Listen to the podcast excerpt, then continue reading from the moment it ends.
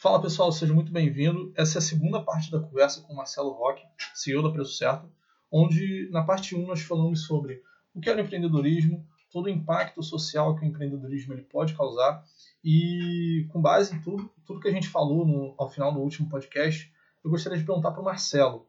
É, cara, a gente falou sobre muitas questões que geralmente as pessoas não pensam quando falam de empreendedorismo, que é a aplicação da gestão, que é o pensamento no ecossistema, é, escolhas difíceis que você tem que tomar. Isso tudo me remete à liderança. É, cara, como você enxerga a liderança dentro do empreendedorismo, dentro do é, no papel do, do empreendedor? Cara, é...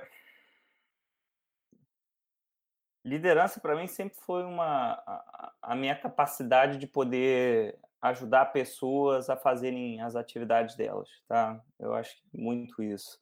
Às vezes a gente tem aquela visão de que o líder ele é aquela pessoa que, ah, ele é o cara que puxa todo mundo, que, enfim, tá, tá correndo na frente ali da, do negócio, com uma pintura na cara, Braveheart estilo, né? Tipo, gritando pela Escócia. É, não necessariamente, eu sempre tive uma visão que a liderança ela tem que ser uma coisa mais harmoniosa no sentido de entender claramente que a gente tem que ser sempre muito firme no nosso propósito, porém sempre suave na forma como a gente conduz. E não adianta se você acaba sendo muito agressivo na tua forma de condução, você acaba estressando o teu time, acaba estressando todo mundo e as pessoas precisam de um ecossistema tranquilo para elas poderem render, né? Elas precisam ter uma tranquilidade mental, por assim dizer, o que não significa que ah, não vai ter meta que é, pode ser considerada agressiva, não, pode ter é diferente é a forma como a gente vai endereçar isso para fazer com que essas pessoas cheguem no negócio, né, no resultado. É, então, assim, liderança para mim sempre foi trabalhar a forma para que as pessoas consigam atingir suas metas, tá? É, consigam fazer com que a empresa bata o teu resultado. Seja lá qual for esse jeito que você vai trabalhar. O meu jeito de liderança é uma liderança que busca empoderar pessoas. Eu, eu dou muita liberdade na minha operação para que as pessoas que são de cada área façam o que elas acham que elas têm que fazer e mantenho sempre numa figura que é uma figura muito mais de aconselhamento. Então, as pessoas que têm dúvidas ou querem debater alguma estratégia sobre aquele determinado ponto, elas têm total abertura para vir conversar comigo, para demandar minha opinião, ou então para me pedir ajuda em cima daquilo que elas querem construir, ah, porque dessa forma eu entendo claramente que eu não estou sendo babá de ninguém, e mais do que isso, eu estou dando espaço para que essas pessoas desabrochem, testem, é, ousem. Então, eu não quero que ninguém siga o que eu penso, porque se fosse para seguir só o que eu penso, não faz sentido. Para que, eu teria uma empresa? É, uhum. A empresa é a, a, sua capacidade de agregar conhecimentos diferentes, pessoas diferentes, que pensam diferente, que agem diferente, que às vezes até fariam diferente do que eu faria, é, para a gente tentar chegar num resultado maior, né? para a gente empurrar a empresa para um resultado e um, um, momento de vida melhor, né? Então, uh, muito do que eu vejo na minha, na minha visão hoje é, é, nessa linha e no que tange a liderança, é essa a forma que eu exerço no meu dia a dia. Bacana, cara, bacana, com certeza. É, nesse momento aqui tem um cachorro ao fundo latino, então esse é um podcast uhum. totalmente raiz. É, cara, você tocou num ponto que é, é, é muito interessante, porque é, cada pessoa tem um jeito de, de liderar e principalmente eu vejo muito é, alguns gurus falando sobre ah, o líder tem que ser esse, cara, tem que ser esse, tem que ser esse. Às vezes essas pessoas nunca lideraram ninguém é, e não sabem como é que é difícil você lidar com pessoas, você pensar em toda a estratégia do negócio e principalmente nesse momento, cara, que aqui nós estamos no mês de abril, quer dizer, no mês de março, maio, eita, nós estamos no mês de maio, é, em plena uhum. quarentena, e no podcast passado nós falamos também sobre algumas empresas quebrando, e principalmente são lideranças ali que estão deixando de ter o negócio delas. É, como você acredita que um líder poderia se portar no momento, deve se portar em um momento de crise como esse que nós estamos vivendo? Tá. Uh, esse é o momento que a gente tem que exercer ao máximo a nossa tranquilidade, né? É... Eu gosto de dizer que a gente difere, difere o garoto do homem ou a garota da mulher a partir da forma como ela lida com crise. Muito fácil a gente ser uma pessoa tranquila, zen, que posa para foto e etc., quando está tudo muito bem. Agora, a nossa capacidade de ser tranquilo quando o pau está quebrando é o que define a gente como bons empresários ou não, né? como bons líderes ou não. Uh, o ponto todo que eu vejo por trás disso é que essa tranquilidade ela se ela tem que existir porque ela, a gente tem que tomar muita decisão agora de cabeça fria. E essas decisões podem ser decisões que vão ser muito difíceis para a tua operação, né? no, no todo, para a equipe que você está liderando. Isso pode significar que você vai demitir uma parte da tua equipe, pode significar que você vai ter que negociar salários com ela, pode significar que você vai ter que adiar o pagamento de um bônus que você tinha prometido, que você tem que voltar atrás em contratações que você iniciou. É, pode ser também que, cara, é, isso significa que você vai ter que ter um estresse um pouquinho maior também do teu lado, porque você vai ter que conversar com todo mundo mais vezes para entender se tem alguma coisa impactando, se tem algo que você possa fazer para ajudar os teus liderados durante o, o processo de quarentena. É, às vezes podem ter coisas que estão acontecendo que vão fazer, vão impactar de certa forma o resultado da tua empresa, né, ou do teu da tua iniciativa por conta dessa quarentena. E a tua serenidade na forma como tu vai liderar essa galera, é, é, o que vai fazer com que você consiga atingir um bom resultado de crescimento na tua empresa, ou pelo menos de evitar um, um possível, uma possível quebra, né? É, aquela frase que eu citei na, na primeira parte, cara, é uma frase que eu gosto muito de ser firme no propósito, porém suave na condição. Cara, é o momento ideal para ser isso. A gente entende claramente qual é o objetivo durante uma pandemia, para uma empresa ou para a nossa unidade familiar. Se a nossa unidade familiar está é, é, tá precisando fazer caixa, porque, sei lá, a gente tem um problema de pandemia, as despesas com supérfluos elas têm que ser menores. Se você tem um esposo ou uma esposa que gasta muito dinheiro comprando coisa, cara, senta a bunda na cadeira e conversa. Olha, tem que parar de gastar. A prioridade agora não é comprar uma roupa. A prioridade agora não é comprar um negócio porque tem uma loja em promoção prioridade agora é a gente guardar dinheiro, porque a gente provavelmente vai precisar comprar comida. Vai faltar dinheiro para comida se a gente parar uhum. a venda. Ah, mas é um cenário remoto de que possa parar a venda? É. É um cenário remoto de que eu não possa receber mais salário, mas pode acontecer. Pode acontecer. É um 0,01% talvez chance? Talvez seja. Talvez seja 100% de chance. Não se sabe o dia de amanhã. Então agora é um cenário de incertezas, então a gente tem que se comportar com tranquilidade. Agora também não adianta você chegar para o teu cara de contratação e dar um berro para ele e falar: "Você é maluco de ter contratado isso aqui? Cara, a gente vai quebrar desse jeito". Aí vai, abre o LinkedIn e tá empresário chorando, postando vídeo chorando, aí você vê o funcionário: "Hoje eu vi o meu CEO chorar". Meu Deus do céu. Cara, isso só mostra o despreparo das pessoas, sabe? é um despreparo tão grande de falta de inteligência emocional, de falta de gestão, de tranquilidade. Eu sei que é difícil. É difícil. É difícil para todo mundo. Não tá fácil. Agora, até ao mesmo tempo, tem gente também que tá sem comer, cara, um, praticamente uma semana. Tá comendo pão velho há uma semana. Por quê? Porque é assim a nossa realidade. Nossa realidade, a nossa existência, infelizmente, é uma existência desigual. É uma existência onde existem pessoas com problemas maiores que os nossos. E, cara, não quero que você faça exercício da empatia de pensar no outro necessariamente. Não, não quero. Não quero que você tenha essa mentalidade, porque às vezes eu tenho, às vezes eu não tenho. É normal isso. A nossa cabeça liga e desliga em cima desses pontos. Agora, o que eu quero que você tenha como tranquilidade no que tange a tua liderança é você tem que buscar tomar as decisões frias de maneira harmoniosa e tranquila comunicando às pessoas, tendo uma visão, cara, olha, hoje a gente está gastando 10 mil reais aqui nessa operação, a gente está com 50 mil reais em caixa, a gente pode sobreviver cinco meses nessa operação se a gente manter isso, mas eu acho que é prudente que a gente sobreviva pelo menos até o fim do ano. Eu preciso reduzir esse custo aqui agora para pelo menos uns, sei lá, em vez de 10 mil reais, eu tenho que baixar aqui para uns 7, 7 mil reais, a gente sobrevive até o fim do ano. Pode ser, posso fazer um, um, pequeno corte aqui com vocês de salário, se necessário, e essa diferença, o que eu vou fazer? Eu vou assumir isso como dívida com vocês e, posteriormente, quando a gente passar por essa crise, eu vou pagar esse valor revisado para vocês. Pode ser desse jeito? Que a gente vai chegar nesse meio termo? olha, eu sei que eu fiz uma contratação com você, eu, eu deveria arcar porque eu tenho um contrato aqui que eu assinei com vocês, mas eu preciso cancelar esse negócio. Eu sei que eu vou ter uma multa, eu quero pagar essa determinada multa, eu quero ser justo com você porque o combinado não sai caro. Eu só preciso que você parcele essa multa para mim. Parcela essa multa para mim, preferencialmente num valor que fique menor ao valor que eu pagaria se eu estivesse executando o serviço. Como assim? Se eu estou pagando dois mil reais no serviço no mês e a minha multa agora é 10 mil reais porque eu cancelei, pô, faz uma parcela de mil reais mês para mim, para eu poder conseguir reduzir esse impacto no financeiro da minha empresa. Cara, faça a negociação da maneira certa.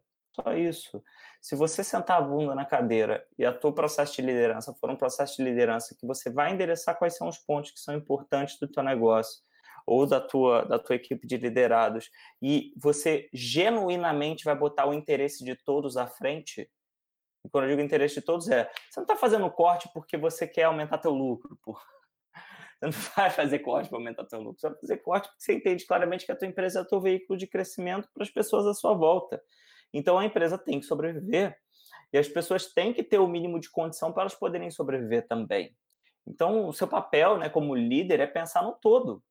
É pensar no todo que fique bom para todo mundo. Se você vai demitir uma pessoa, priorize o pagamento da, da questão da demissão dessa pessoa, para que ela tenha o caixa necessário para que ela possa passar por essa crise. Né?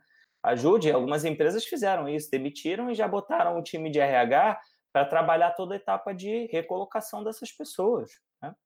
de contratar efetivamente as empresas e consultorias para que, cara, beleza, eu vou te demitir porque eu preciso, tá? Não tem muito o que fazer. É...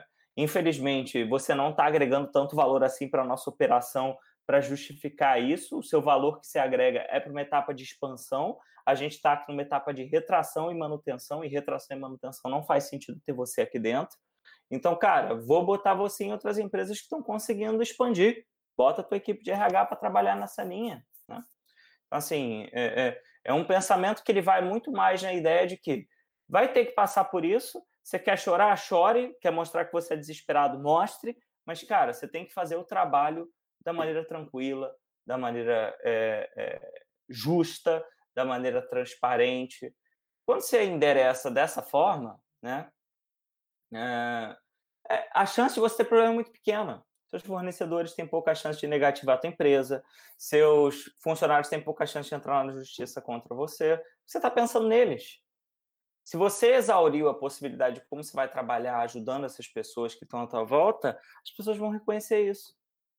E, cara, ou você vai fazer isso por uhum. bem, porque você quer de fato ajudar essas pessoas, ou você vai fazer isso por egoísmo. Ah, eu não quero tomar processo e perder dinheiro. Pronto. Não me interessa qual é a sua premissa. Se é por egoísmo, é, a gente pode fazer o bem sempre porque a gente ou é bom ou porque a gente é ruim. Tanto faz. E eu não entro no mérito de julgar qual que está mais certo. Se você quer fazer o bem porque você quer melhorar a tua segurança e é só pensando em você, o problema é teu. Está fazendo bem, está ajudando outras pessoas. Isso para mim não entra no meu mérito de julgar. Se você quer pensar nos outros porque você não vai tomar processo no meio desse negócio, você não vai ser preso, beleza siga em frente, seja feliz. Eu não pago tuas contas, você paga as suas contas. Agora, se você está pensando no outro, naturalmente você está ajudando já a outra pessoa. Então, isso aí para mim já está tranquilo, está 100% redondo.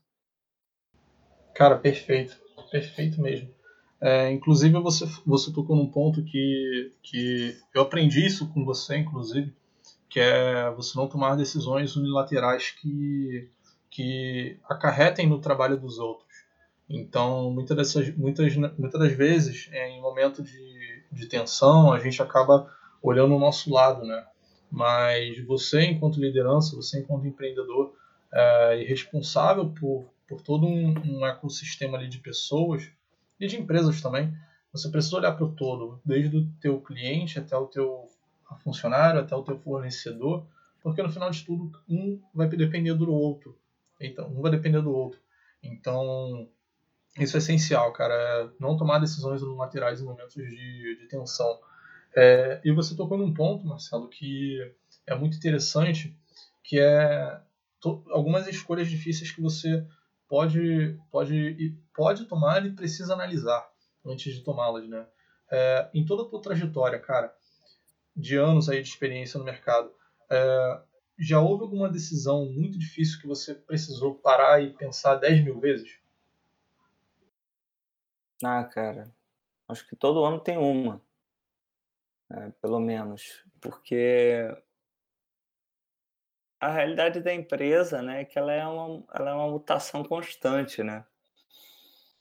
Você não tem um cenário que você está só próspero e crescendo e tendo lucro, né? É...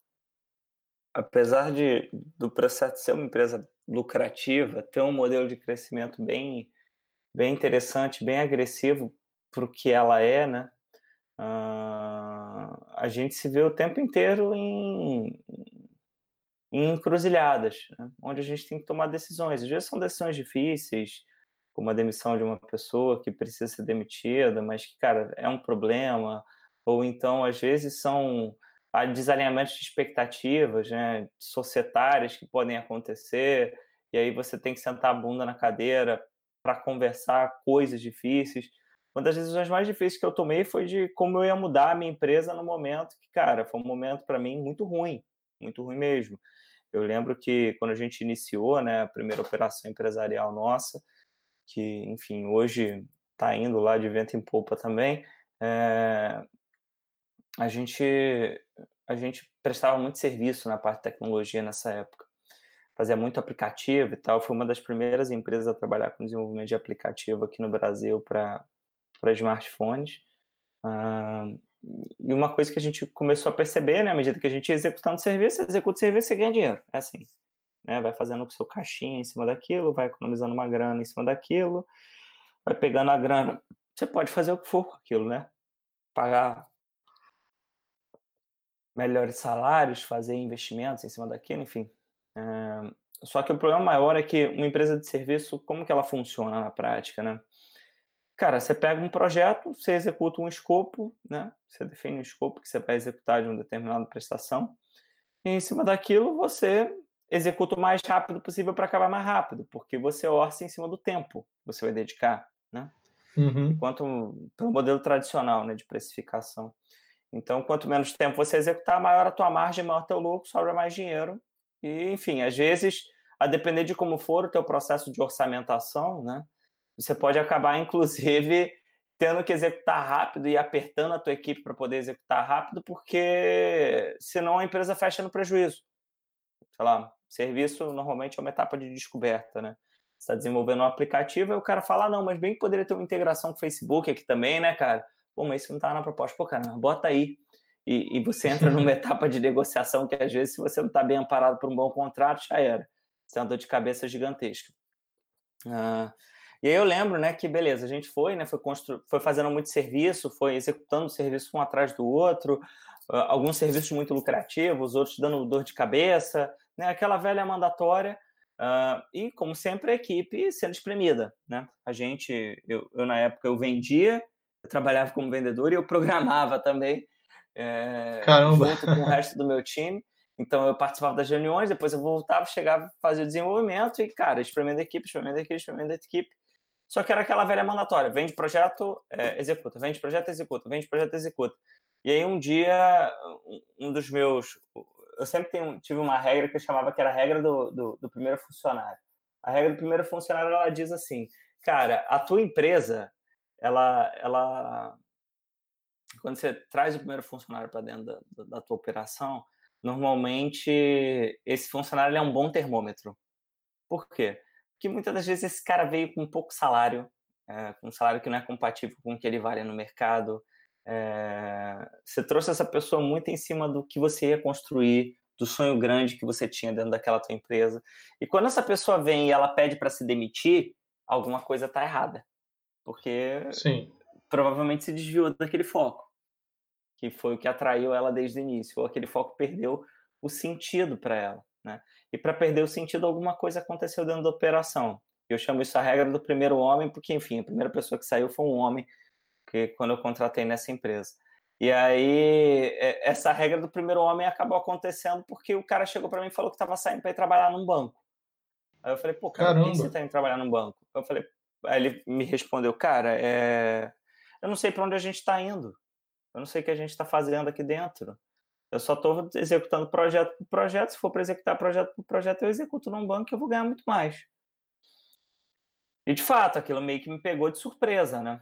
Ouvir aquilo, porque eu estava naquela mentalidade de vender e entregar só, e eu não estava pensando no futuro da empresa, né? Uhum. E, e aí, enfim, foi uma merda aquele dia. Puta, eu tive a reunião com o cara, dei ok, fui pro banheiro, chorei pra caralho no banheiro quieto ali, não postei em rede social isso, não, não escrevi textão no LinkedIn, porra nenhuma. E aí, quando eu saí desse negócio, né, eu sentei e tal, fui tendo reuniões, a empresa foi seguindo, aquilo ficou meio que na minha cabeça por um tempo. E aí, um dia eu estava numa reunião de sócios, discussão acalorada, com os meus sócios com relação ao que a gente estava fazendo. Eu sempre insisti em ser CEO nas coisas que eu fazia, né? Era CEO nessa empresa na época. E aí um dos meus sócios, que era líder operacional do, do, do negócio, chegou um dia e bateu na mesa, assim, deu um tapão na mesa, bam! E falou, porra, CEO, para onde que a gente está indo? E aí me remeteu a mesma coisa que aconteceu com esse cara. Eu falei, porra, cara, eu tenho que eu tenho que mudar um pouco essa empresa. E aí foi para mim somatório dessa época ali foi, um, foi, uma etapa muito difícil da minha vida, porque é, eu tive que me forçar a aprender a ser mais do que só um, um título, né, como CEO e, e, e, ser um vendedor, etc.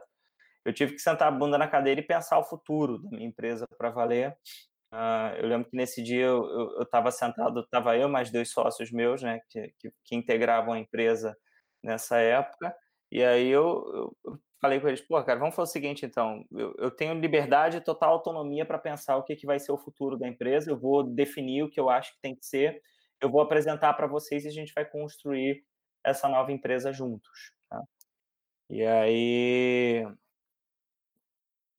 a gente, eu voltei, né, para dentro de casa, assim, sentei a bunda na cadeira, comecei a desenhar o modelo que seria um, um misto entre, entre o que a gente considera hoje venture building e, e né, trabalhar empresas, a construção de, de, uma fábrica de empresas dentro da nossa empresa, é, junto com desenvolvimento tecnológico e tal. E, e aí a gente fez o lançamento do que é hoje o novo modelo de negócio dessa empresa que, enfim, completou aí quase 11 anos de mercado em março desse ano. É, é, mas foi uma decisão difícil, né? Foi uma decisão bem difícil, porque teve que mudar todo o modelo de negócio da empresa, eu tive que lidar com situações de pessoas que, cara, puta, foi um balde d'água gigantesco. Que, cara, a trajetória como empresário ela é muito merda no, em alguns pontos e muito boa em outros, sabe? É, quando eu digo muito merda em alguns pontos é porque você, você, você duvida muito, você tem muita dúvida, você duvida muito de si.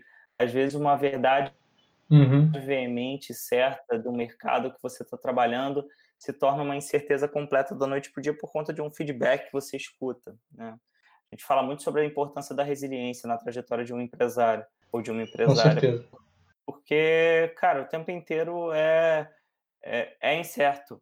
É uma situação incerta. Você vive muita incerteza no meio desse processo. É, e por conta disso, você vive muita dificuldade. Muita dificuldade. Às vezes você vai ouvir um feedback de alguém que, porra, nem é teu cliente, né? Nem é o teu perfil de cliente, mas ela fala algumas coisas tão contundentes e que entram tanto na tua cabeça, cara, você começa a duvidar de si mesmo. E aí depois você vai lá e faz uma venda, ou fecha um contrato, ou traz uma pessoa muito boa para dentro da tua operação, e aquilo que você achava que não ia dar certo, passa a dar certo, né? Então, uh, fica um, um, fica uma situação meio maluca, porém, ao mesmo tempo, uma situação meio é, diferente que dá para a gente, de certa forma, endereçar dentro da nossa empresa é, e que, de certa forma, também impacta no nosso processo de liderança, impacta no nosso processo de dia, no, no nosso dia a dia como um todo, impacta é, nas situações, sejam elas fáceis ou difíceis, que a gente vai viver. Bacana, cara, com certeza. É, você, inclusive, falou um, um, ponto que, que eu acho que muita, muito poucas pessoas falam, né? Que é realmente você ter essa resiliência, você lidar com momentos difíceis e principalmente você você fazer essa construção do, da pessoa que você é hoje, do líder que você é hoje ao longo do tempo. É, muitas pessoas elas ficam naquela, naquela, naquele pensamento de que se eu for começar, eu tenho que começar perfeito. tem que entender tudo, tem que fazer 10 mil cursos e certificações, tem que estudar em tais, tais, tais grandes universidades para poder entender o que é empreendedorismo, quando na verdade você vai é, entendendo todos esses pontos na jornada, né? Então, é, é até um ponto assim para quem estiver ouvindo esse, feedback, esse podcast, é entender que, cara, simplesmente comece, você vai aprendendo ao longo da jornada e na jornada vai te ensinar muito mais do que na teoria. É, e Marcelo, cara, você tocou em muitos pontos que, querendo ou não, é, a gente tem que, tem que ter ali na nossa bagagem, né, de habilidades, pensamentos. É, eu queria perguntar para você, cara, uh, quais habilidades você considera assim principais para todo empreendedor? Cara, eu acho que é... eu acho que a nossa capacidade de de adequação e adaptação ela tem que ser muito imperativa quando a gente quer empreender, né? Independente de onde e como, porque a realidade que a gente tem é que o horizonte das certezas que a gente tem empresarialmente, é, ele é muito mutável, muito mutável, tipo, muito mutável. O tipo de cliente que eu tinha no início do processo, há três, quatro anos atrás, quando a gente iniciou essa outra empresa, é, era um. Então, o que se tornou hoje é totalmente diferente e o que provavelmente vai ser daqui a alguns meses vai ser totalmente diferente também. Então tem que ter abertura para mudança, tem que ter abertura para você é, é, mudar de opinião, mudar de visão, mudar de, de, de abertura. Sua cabeça tem que tá, estar tá muito aberta, tem que estar tá muito aberta para essa possibilidade. Uh, outro ponto a tua capacidade de ter muita gente boa naquilo que você faz. Então, quanto mais pessoas você trouxer que são boas para dentro da tua operação e der poder para elas, para que elas possam, enfim, andar com as próprias pernas, usar você mais como uma naturalmente você tem uma tendência de uma empresa que tem é, uma possível curva de crescimento mais rápida e maior, uh, com mais facilidade, né? Uh, por que isso? Porque você vai ter outras pessoas empurrando, e não necessariamente só você empurrando a tua empresa para frente e outras pessoas seguindo, né? O intuito é que todo mundo fique do lado do carro e você empurre junto ali com a galera para o carro poder andar mais rápido, senão você acaba perdendo muito tempo nessa operação. Uh, se capacitar não está errado, cara. É bem importante que você se capacite. Uh, ao mesmo tempo, também não adianta você também fazer o overcapacitação, né? Capacitar até demais. Eu gosto de dizer que é uhum. muito fácil você empreender naquilo que você já tem pelo menos 10 mil horas de conhecimento, né? Por quê? Porque você já conhece muitas vezes o produto, conhece o mercado, você já entende muito a vertical que você vai operar. Se eu tenho 10 mil horas que eu entendo muito bem de um determinado assunto, sei lá, no varejo, eu talvez fazer uma empresa ali em cima daquele determinado segmento tem uma tendência muito grande de eu cortar muito caminho, se eu entendo bem daquele mercado, né? Uh, é diferente, por exemplo, quando eu vou investir em empreender em cima de algo que eu nunca fiz, né? porque eu não conheço ninguém naquele determinado mercado. Então, eu vou ter que ter um exercício de preparação se a minha oportunidade é muito boa para isso, né? Agora, se a oportunidade não é tão boa, né, ou, ou muito incerta e eu não conheço nada daquele mercado, eu investir meu tempo ali não vale a pena. Então, vale mais a pena me capacitar efetivamente para que eu possa trabalhar numa determinada vertical. Uh, e a capacitação não necessariamente é uma faculdade, né? Capacitação, às vezes, se você trabalhar como estagiário numa empresa, a capacitação vai ser, às vezes, você fazer um curso online, a capacitação, às vezes, vai ser você achar os empreendedores que atuam naquela área e, cara, oferecer para pagar um café, pedir um tempinho de uma reunião para poder bater um papo e, e, fazer algumas mentorias. Vai ser ouvir um podcast, vira e mexe em algum canto de algum maluco falando como você está ouvindo agora. Então, assim, é, esse tipo de coisa vai agregando para trazer um pouquinho mais de conhecimento e ajudando um pouquinho mais para que a gente consiga é, é, trazer certeza, né? ou pelo menos diminuir o grau de dúvida que a gente tem.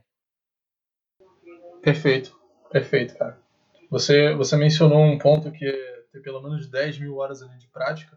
É, cara, eu lembro, quando você falou isso, eu lembrei de um ponto que é, eu só fui entender realmente o que era empreendedorismo ali por volta dos 21 anos, que foi quando eu estava ali no movimento Empresa Júnior. É, hum. Até então eu só, só tinha uma visão de carreira. Tipo, entra numa empresa, segue em diante, e se capacita. É, uhum. Essa daí era, era a visão que eu sempre ganhei desde pequeno. Só que depois que eu entendi, tipo, o que, que realmente era empreender, que é, uma pessoa que, qualquer pessoa, na verdade, né, podia é, abrir um negócio, seguir em diante, crescer e mudar de realidade, né, como a gente também conversou, é, uhum. eu entendi, cara, eu já tive uma, um, duas, duas experiências com empreendedorismo antes e elas foram muito boas. É, não foi abrir uma empresa, mas a primeira foi quando eu tinha, eu era da quinta série e uhum. eu era muito bom em bater bafo, né? Aquela, aquele joguinho uhum. de cartas, sabe? É. Cara, cara, tipo, eu, eu mandava muito. Tipo, eu lembro que eu completei o meu álbum do Brasileirão de 2008, não lembro muito bem o ano, só batendo figurinha. E eu parei e pensei, cara, eu consigo voltar ali com 50, 100 figurinhas novas todos os dias. Porque eu, eu mandava muito, eu treinava muito naquilo ali. E aí o que, eu pensei? Cara, eu vou vender essas figurinhas porque eu já tenho é, repetidas, enfim, eu não vou precisar mais disso aqui. E depois, quando terminar o ano, isso aqui vai ser apenas papel. É, e aí o que, que eu fiz? Todos os dias tinha um, um grupão de garotos assim do, do recreio que comprava aquilo ali, comprava do, do, do da banquinha de jornal e tal. Uhum. E aí eu resolvi vender cada uma 10 centavos. é, Legal. E, cara, eu lembro que tinha dias que eu voltava com 3 reais, 4 reais, 5 reais. É, eu era bom naquilo ali e convertia aquele conhecimento, aquela habilidade que eu era bom, é, em algo que era monetizável, que era o dinheiro uhum. ali, enfim. É, aí eu, depois, disso, de, depois desse tempo todo, eu parei e pensei, cara, realmente aquilo ali foi a primeira vez que eu empreendi na vida. É, e a segunda foi dentro de uma empresa, dentro do, do meu primeiro trabalho, inclusive, é, uhum. onde é até uma modalidade que a gente falou no primeiro podcast, o intraempreendedorismo, é, onde a gente, eu trabalhava no setor de call center e, em média, ali a gente fazia sempre ligações para os clientes para entender ali se havia transações corretas nas contas deles. É, eu lembro que todo o sistema, no sistema desse, dessa empresa em si, você uhum. registravam praticamente as mesmas informações. Então, é, o cliente ele falou para você que ele não não reconhece, que ele reconhece, que ele não atende, o cliente não atendeu. É literalmente fazer uma, uma cadência né, com todos esses uhum. contatos. E aí o que eu pensei? Cara, já que eu escrevo tudo isso, por que eu não posso chegar cinco minutos antes? Eu trabalhava 8 horas da manhã, chegava, né, no caso, é, abri o bloco de notas e escrevia literalmente todas as informações que eu geralmente escrevia. É, não atendeu, reconhece, não reconhece, enfim. E aí o que, que uhum. eu fazia nessas mais de seis horas ali de trabalho, de expediente, eu ligava para os caras lá, né, copiava e colava, lançava, e ia fazendo esse processo o tempo todo. Então era praticamente algo meio que robotizado, é, mas que era muito produtivo. E aí eu uhum. lembro que, meio que sem perceber isso, é, depois de, de uma semana, duas semanas, a minha gestora me chamou no canto e ela falou para mim assim, cara, é, essa aqui é a média de ligações da tua equipe. Era 60, 50 por dia. E aí depois ela falou, essa aqui é a sua. Cara, passou dos 200, assim, tipo, Caramba. era uma faixa de 220, mais ou menos. Que eu só uhum. simplesmente copiava e colava. O pessoal perdia muito tempo escrevendo, tipo, ali no teclado e tal. Praticamente uhum. a minha, minha produtividade duplicou em quatro vezes. E aí, a partir disso, a área em si ela começou a adotar esse modelo. Tipo, é, eles colocaram no sistema deles as, as notas pré-fixadas, e aí, uhum. depois de um tempo, a área não conseguiu zerar toda a lista de contatos e tal. E aí eu acredito que até hoje eles devam ter esse tipo de. Ou pelo menos Maneiro. começaram a pensar, né? É bem bacana Maneiro. você trabalhar aqui. É, você pensou no problema né, que você tinha ali de eficiência. Então, uhum. isso de fato, você tem que ter um espaço para você pensar, né? Sentar a bunda na cadeira e pensar o que você está fazendo dentro da tua operação, porque toda operação tem algum incremento marginal que você pode trazer para dentro do negócio. Alguns incrementos vão ser agressivos para cacete, você saltar quatro vezes a tua eficiência operacional por conta de uma mudança, cara, que é uma mudança pequena, que antes você chegava a cinco uhum. minutos para fazer e agora provavelmente já deve estar tá até no software de quem faz a ligação, isso aí por conta do, do, desse teu insight que você trouxe ou que outra pessoa também já possa ter tido também durante essa jornada. É. A mesma coisa pode acontecer em qualquer empresa, né? em qualquer coisa. Toda atividade que a gente faz tem algum vício, alguma coisa que não sei se é burro ou pouco eficiente, mas tem alguma coisa, né? Que você tem que sentar a bunda na cadeira e parar e pensar. Dedicar aquele teu tempo ali e falar, cara, o que, que eu posso fazer para tornar mais eficiente? E não é aquela necessidade da mais eficiente como a gente vê. Este empresário Sim. ou esta empresária acorda quatro e meia da manhã, pedala, faz boxe e depois chega para trabalhar às seis horas da manhã. Cara, é o clube, é das cinco, clube das 5 horas da manhã, né? eu não estou falando desse tipo de eficiência. Cara, você quer dormir até meio-dia porque isso te faz bem? Achar, arruma um trabalho que você começa a trabalhar a partir das duas da tarde. Seja bom naquilo, você vai ganhar dinheiro, vai conseguir fazer crescimento no teu negócio e bola que segue. É, e esse é o ponto. A gente tem que buscar em cima daquilo que a gente gosta de fazer, né? Ou daquilo que a gente se identifica é, e, e consegue, de certa forma, ganhar dinheiro com essa brincadeira como a gente consegue ganhar mais dinheiro nessa brincadeira. Como a gente consegue ser mais efetivo nesse negócio, porque, de fato, quanto mais efetivo você é, maior é o valor que a gente vai ser remunerado, seja pelo nosso cliente, seja pelo nosso patrão, seja pelo nosso, pelo nosso governo e assim em diante. Com certeza. Se questionar aquilo ali que você está fazendo, né? É, uhum. Buscar uma forma de tornar aquilo ali melhor. Será que não é uma outra oportunidade? Será que não é um outro ponto de vista? É, eu lembro que teve um, teve um problema que a gente tentou resolver outro dia, que era leads spam. Tava caindo uhum. muito spam dentro da, da base de, de uhum. e-mails. E a gente só olhava o problema de uma perspectiva. Será que todos os caras eles não têm telefone? Mas será que se a gente olhar por outra perspectiva, ah, eles não têm telefone, mas eles também não têm outra variável. E aí eu consigo trabalhar isso aqui para resolver esse problema. Com é literalmente certeza. essa capacidade, né? É, uhum. E Marcelo, cara, essa conversa tá sensacional e eu queria, por último, assim, para poder finalizá-la, né, é, pedir para você, pra, principalmente para a pessoa que está ouvindo esse podcast, é, para você compartilhar, cara, um conselho assim para pessoa que hoje empreende ou que quer empreender, é, um conselho que você daria aleatório para essa pessoa. O que, que você poderia falar para ela? Tá. Uh... É... Eu acho que Bem genérico, ninguém, né? é, ninguém sabe qual é a tua receita de bolo para o teu sucesso, tá? Ninguém. A minha história é uma, a história do Flávio Augusto é outra, a história do Jorge Paulo Lema é outra, a história do Lucas é outra, a história de, sei lá, qualquer pessoa vai ser outra. Uh, não tome como verdade tudo aquilo que a gente fala pura e simplesmente. O que a gente fala aqui, a gente fala da nossa experiência. É, é um processo que a gente chama de gestalt. A gente conta as experiências que a gente viveu, como a gente se sentiu e como a gente lidou com os problemas, as oportunidades de crescimento que a gente tem. Só que você vai viver as suas, que talvez possam ser um pouco diferentes ou muito diferentes do que a minha. Então, o ponto todo que eu vejo é se você quer tirar alguma coisa de valor de tudo isso que a gente conversou aqui até agora, é entenda como você vai lidar com a tua inteligência emocional e os teus sentimentos nisso, né? Porque uh, se tem uma coisa que é certa, a tua jornada ela vai ser muito mais tranquila se você conseguir ser uma pessoa tranquila. A sua jornada vai ser uma jornada muito melhor se você conseguir trazer prosperidade para outras pessoas no meio desse processo. Como você vai fazer isso indifere. Eu não, não acho que é você não vai abrir uma empresa de precificação e gestão por indicadores financeiros porque eu falei que a gente está tendo lucro, não é esse foco. É, você vai abrir o teu negócio da forma como você achar que ele tem que ser. E você vai buscar empregar os valores que a gente conversou aqui, né? Dentro da tua empresa. Porque esses valores provavelmente são valores que vão ajudar você nessa trajetória de crescimento. A lidar com a forma que é crescer. E crescer não é fácil, né?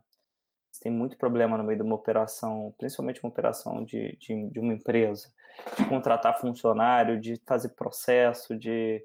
É engraçado que você passa e quando você passa por isso deixa de ser um problema, às vezes cai no esquecimento. Quando eu tive que fazer minha primeira contratação para gente de marketing, cara, até eu chegar em alguém bom nisso, né, que acabou no fim disso sendo o Lucas, para mim é uma potência no que ele está fazendo hoje, é, eu passei por sei lá, acho que duas empresas, quatro outros profissionais que eu trouxe para dentro da empresa que me juraram mundos e fundos e, e fazendo avaliações e, cara, tentando sentar junto para fazer, aplicando diferentes modelos de gestão com essas pessoas para ver se conseguia tirar resultado.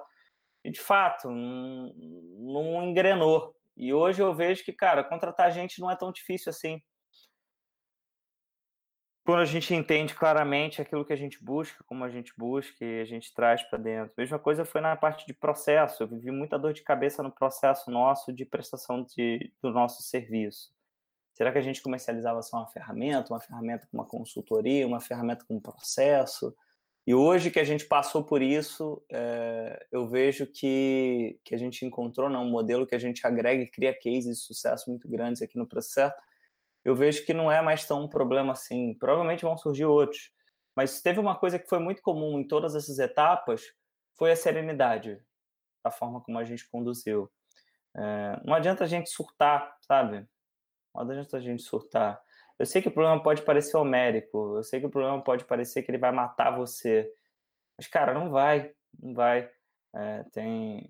Eu casei com uma, com uma menina que ela é, ela é muito religiosa, e, e, ela conta um negócio que me contou de uma história, né, que ela leu na, na, na Bíblia, que uma pessoa ela queria se matar, né? E essa pessoa que queria se matar, Deus ou Jesus chegou para ela e falou: "Cara, come, dorme, amanhã me diz o que você quer fazer". E aí ela comeu, dormiu, né? E no outro dia ela acordou, não queria se matar porque de fato ela entendeu claramente que o que estava acontecendo era só o desespero dela, que estava impedindo o processo de tomada de decisão. Então, muitas das vezes, isso acontece com a gente constantemente. E na figura de alguém que vai empreender, e quando eu digo empreender, você vai lutar contra muita coisa que está contra o status quo, você vai lutar contra, vai tirar muita coisa da zona de conforto, naturalmente você vai se estressar. Tipo, e vai se estressar muito, muito. Você tem motivo para viver ansioso, você vai ter motivo para viver com medo de alguma coisa, você vai ter literalmente, você vai botar tua cara é, para receber tapa, se necessário. Então, a tua capacidade de ser sereno ou ser serena e ter tranquilidade, ela é imperativa. Não busca seguir o passo do Flávio Augusto ou o passo do Marcelo Roque para tentar chegar no sucesso. Cara, não, não, funciona assim. Vai ter que criar o teu passo. É, esse negócio de, ah, siga essa minha receita de bolo aqui, você vai ficar multimilionário, só serve para deixar a pessoa que vende esse tipo de conteúdo multimilionária, que você não necessariamente. Você tem que aprender os capabilities que estão por trás disso, né? E uma vez executando isso com tranquilidade, serenidade, transparência, né? como a gente conversou aqui nesse nosso bate-papo, naturalmente você vai conseguir chegar lá, eventualmente. É uma jornada, não é, ah, vou ficar rico amanhã. Não. Não mesmo. Eu lembro que o primeiro ano da minha empresa foi o ano que eu ganhava menos do que o estagiário. Porque, enfim, era sem assim minha vida. Não tinha que fazer. Então, isso é normal, faz parte da vida, faz parte do investimento, faz parte da coisa, porque a gente precisa, enfim, caminhar com tranquilidade, com serenidade, pensando no que é bom para todo mundo, pensando nos stakeholders. E para você que vai começar uma empresa, eu sempre falo, o dono da empresa ele tem sempre dois, duas tarefas que são as mais importantes do mundo. Tarefa número um, não seja babaca com as pessoas. Como assim? Cara, você tem que tratar e se importar com todas as pessoas dentro da tua empresa. No sentido de saber se elas estão satisfeitas, se está sendo atingido o objetivo que elas estão querendo é, atingir utilizando a tua estrutura, de cuidar efetivamente dessas pessoas, é, não necessariamente passando a mão na cabeça, mas, cara, estando ali por elas, né? pensando genuinamente nelas. Porque se você está pensando nelas, elas vão pensar em você. Seus clientes vão pensar em você, seus sócios vão pensar em você, seus funcionários vão pensar em você, vão cuidar de você também. E quando todo mundo cuida de todo mundo, a tendência de dar merda é muito pequena. O pessoal sempre pergunta, porque em quase 12 anos que eu empreendo, eu nunca tive um processo trabalhista em uma das minhas empresas. Cara, porque eu sempre pensei nas pessoas. Eu sempre busquei, quando eu tive que desligar alguém, ser o mais justo possível. É, de sentar com a pessoa e entender quais são os problemas que estão acontecendo antes de eu tomar uma decisão muito pesada é, entender se alguém não está performando, por que dela não está performando. Né? É, eu acho que esse é um caminho que é muito importante. E, e, o segundo ponto, que é que mais do que ser, não ser o babaca, né? é, é você pensar no teu caixa. Só uma pessoa na empresa tem que garantir que a empresa tenha dinheiro para pagar todo mundo. é você. Então, assim, é, você tem que garantir que a sua empresa tenha grana. E você tem que tomar as decisões para garantir que, as empresas, que a empresa continue tendo grana para você pagar as pessoas e tirar seu salário e depois ter lucro e assim em diante. Então, assim, é, não deixe o dinheiro faltar na mesa e não seja babaca. Acho que soma esses dois, com a forma como você vai lidar da transparência, da inteligência emocional, da tranquilidade e serenidade, naturalmente você já tem todo o arsenal necessário para você poder guiar uma jornada que, cara, vai ser uma jornada de descoberta que você vai descobrir que você tem mais coisa que você vai precisar? Vai. Mas a, o skill que é transversal, né, a perícia que é transversal para independente do caminho que você for seguir, é, são essas aí que eu falei. Cara, perfeito. Com certeza, tudo isso é, que o Marcelo falou, eu, eu assino embaixo e, com base nas palavras dele, é, a gente chega ao final dessa conversa. É, para você que chegou até aqui, cara, muito obrigado e eu tenho certeza que é um aprendizado enorme. Para mim foi, é, pessoalmente. E para poder finalizar, pessoal, essa conversa, Marcelo, deixa as tuas mídias sociais aí, cara, para quem quiser conversar contigo. Uh, você pode me buscar no LinkedIn, é Marcelo Roque. Eu nem sei como é que escreve isso aí. Você pode colocar na descrição do negócio também, né, o, o Lucas? Isso, eu vou, eu vou botar aqui na descrição também, para quem quiser conhecer um pouco mais ele, trocar uma ideia também. E... Deixa eu até ver aqui no meu LinkedIn qual que é o meu negócio, meu ID.